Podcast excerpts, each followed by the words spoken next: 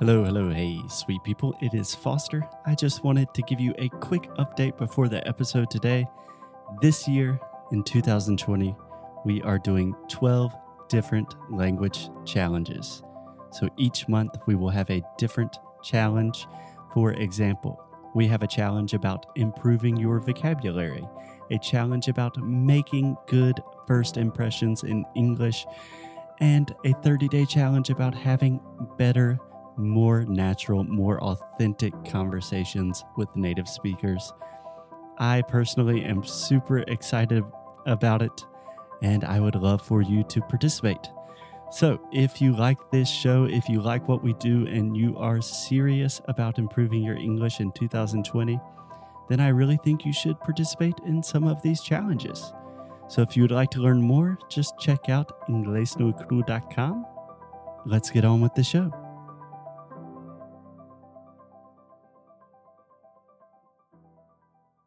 Can you say that for me? Ah, Fahrenheit.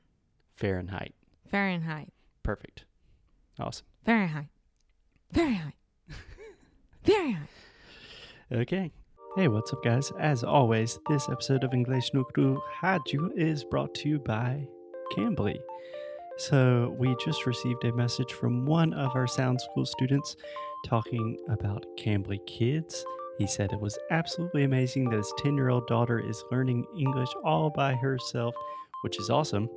This advertisement is for Cambly adults, but you can do either one. They are both awesome. You can talk to native English professors. These are highly trained, qualified native English professors whenever, wherever you want. It is literally like something from the future. You should do it. We've talked about it. You know what Cambly is. Go to cambly.com and use the promotional code English no Cru Podcast. Is that right, Alexia? Yes, it is. Okay.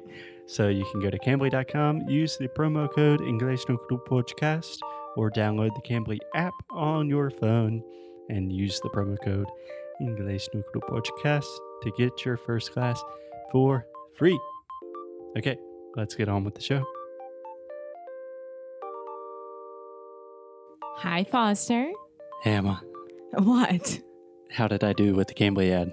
You were great. I get very nervous with the Cambly ads. Why? I don't know. I'm not good at marketing, I think. not sure. But anyway, Emma, it seems like you're a little cold right now. Uh, yeah, no, not really. I'm not cold here at all. But usually, Porto is colder than Rio.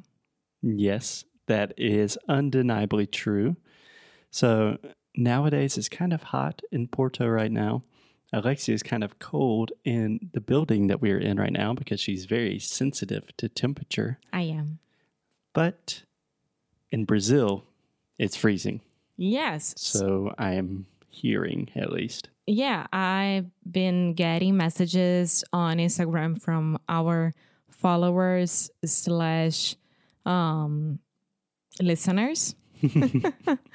and they are all like, today in Santa Catarina is really cold. São Paulo is one degree Celsius and Petrópolis is minus one Celsius. And it's like, what? yeah. Yeah. So that is crazy, first of all. And second of all, I thought, well, hot damn, Alexia, that sounds like a podcast episode. I said that. I said hot damn. so talking about temperature, This is my idea. do you know what hot damn means? uh huh. What? Caramba. Yeah. Maybe a little bit more vulgar or a little bit stronger than caramba. Hmm. Use with caution, proceed with caution, but we thought it would be a good topic to talk about the cold. Yes. So let's talk about the cold, which I like the cold a lot. Yes, Alexia likes the cold more than me. Yes, but I've never lived in a place, I've never lived. lived in a place Lived with cold weather. Like, all year round. yeah. Yeah. So, Yeah, I really haven't either, but there is a big difference between cold and really cold. uh huh. Like live in New York during the winter. That's not that's not fun. Well, it's the same as Porto. We are in the same line. Yeah. Okay. Great. So, one thing I think a good place to start, Alexia, is the difference between cool and cold. Mm-hmm. So, we have the word cool, Mm-hmm. which can be cool, legal, awesome. But also, it can be, eh, it's really cool outside, or it's cooling down outside. Do you understand that? Yes, I do.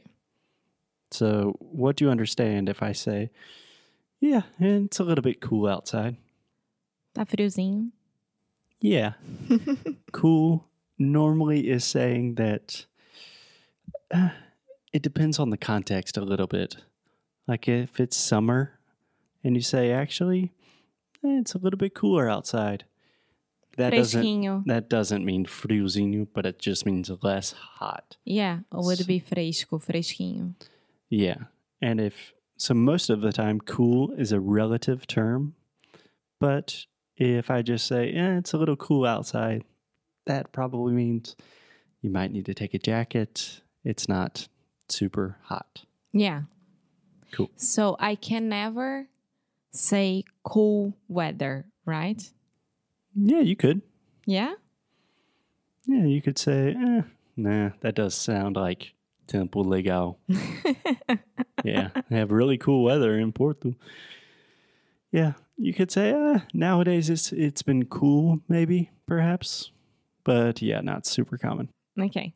Okay, and then cold. I think you and most of our listeners will understand. Cold is just cold, Uh-huh. right? Can also be a relative term, but in general, cold is cooler than cool. Mm-hmm. Are you following me? Yes, I am. Okay, let's take it a step farther. If it's super, super cold, what could you say, Alexia? Hot damn freezing. Hot damn freezing. Um, no, that doesn't make any sense. No, just freezing. Yeah. It's freezing outside. It's freezing right now. Yeah. I am freezing. Yeah. So freezing, again, this could be a subjective or an objective adjective. So if you say it's freezing, that could literally mean that it is cold enough to produce ice outside. So below 32 degrees Fahrenheit or below zero Celsius, right? Mm-hmm. But most of the time when people say it's freezing, they are just saying that to say it's really, really cold, right? Yeah, which I say a lot. Oh, Alexia says it's freezing when it's like 24 degrees Celsius. No, no. But there's this Nowadays I'm better. breeze. No, nowadays I'm better. I would say I, I'm freezing with 10 degrees Celsius nowadays. Yeah, okay. Just one thing, Alexia, you pronounced it correctly right now, but a lot of my students I've heard say Celsius, Celsius, but it's Celsius. With Celsius. the schwa sound at the end. Cool. And how do I say the the other option? Fahrenheit, right? Fahrenheit. Fahrenheit. So, a mistake that I'm seeing with so many of our students just recently, I'm noticing this more for some reason. When you say Fahrenheit, the first part, Fahren, you have the final N sound.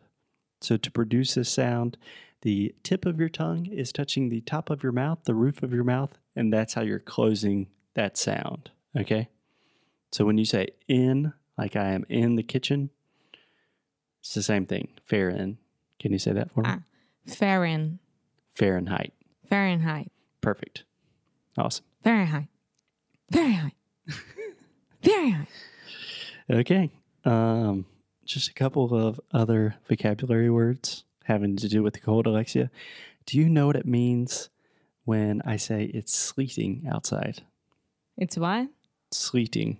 I was waiting for the really next one from our list. and I was ready. Yes, I know, but no, I don't. I don't, you don't know. what sleet is? No.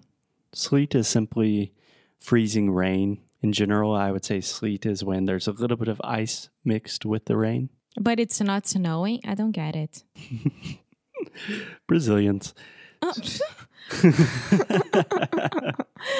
Okay, so sometimes it rains and it gets very cold, and some of that rain turns into ice and not snow. Gran- granizo. Yeah, granizo would be hail. Okay. Okay, you Americans or anyone else who lives in Who lives? lives in a cold place who has sleet, it's it's only hail. What's No. the difference between hail and sleet? Hail is referring to the ice that is actually falling. In general, when it's hailing or there's a hailstorm, that means just ice is falling from the sky. Sleet is generally referring to a mixture that it's mostly raining, but perhaps there's a little bit of freezing rain also involved. Mm-hmm. Does that make sense? No, I'm not convinced. One day I'll have to experience that and then I'll come to you guys and say, yes, it exists. Yeah. I mean, if you think about this advanced vocabulary for why do we have a different word for hail and for sleet? When you experience that stuff in real life, you need a word to differentiate it. Yeah? So Yeah. let's see. Can't wait for the cold weather. cool. Alexia, any other vocabulary with the cold weather? Yeah, so snowing, right? Oh, it's snowing. Yeah, of course. Everyone knows, I think. And frente fria, which is cold front. Yes, a cold front. Front. Yes. So again, this is the schwa sound, fr, fra, and then you have that final N sound. So the tip of your tongue is touching the roof of your mouth, front. Front.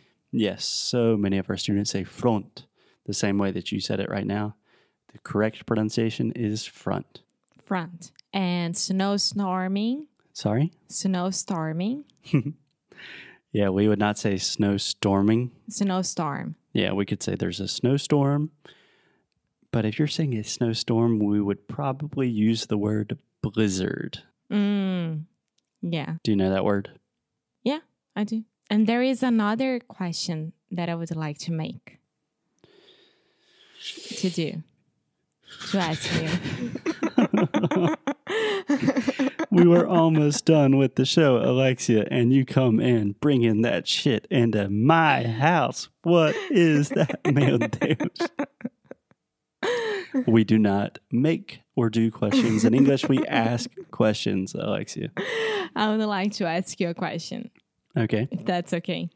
When you wake up, when it's cold, and you wake up and there is that on the plants, that thingy, Mm-hmm. what's the name of that? Do. D- What? Do. Do. Just like do. Do you want to make a question? Do. But we spell it D E W, like Mountain Dew. Okay. Yeah. But how do I say that? Oh, there is a lot of do. There is do. Yeah. It's doing. it's not doing no um, normally i would just say like there's dew on the plant or something like that but we also have the word mist which can be a more versatile word so dew is just referring to the condensation that occurs on plants when it's kind of cold mist outside is just referring to like ah, it's misty like there's a little bit of water everywhere okay. so a small difference Okay. I'm done with my questions. Okay. Just to end on a positive note, Alexia has been studying English for almost 30 years now, and she made one of the most beginner's mistake, something that you would learn in your first week of English class. So she's still making those mistakes and still willing and available to come on the podcast and speak to hundreds of thousands of Brazilians making those kinds of mistakes.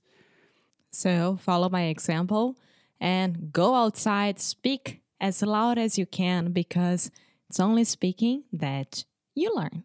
Only through speaking that you learn. Okay, cool. Alexia, thanks a lot. I will see you tomorrow. Muito obrigada por ter escutado mais um episódio aqui do nosso Inglês no Micro Rádio. Quando eu falo nosso, eu realmente quero dizer eu, Foster e vocês, né? A gente faz isso tudo pensando em vocês. E, além disso, nós temos produtos feitos para vocês lá no nosso site inglêsdenecru.com. E lá você vai poder ver os challenges, né? Nós temos um challenge novo a cada mês. Quando que Sound School vai abrir de novo? O que, que nós estamos planejando para esse mês? Tudo isso você pode acessar lá no inglêsdenecru.com. Vale muito a pena. Nós temos muito orgulho do novo site. Tudo tá funcionando direitinho, então vá lá, deixa seu e-mail para você saber as nossas novidades, o que, que a gente está criando desse lado. Então é isso. Dei meu recadinho de final de episódio. Espero te ver no próximo. Então é isso, hein? Bye!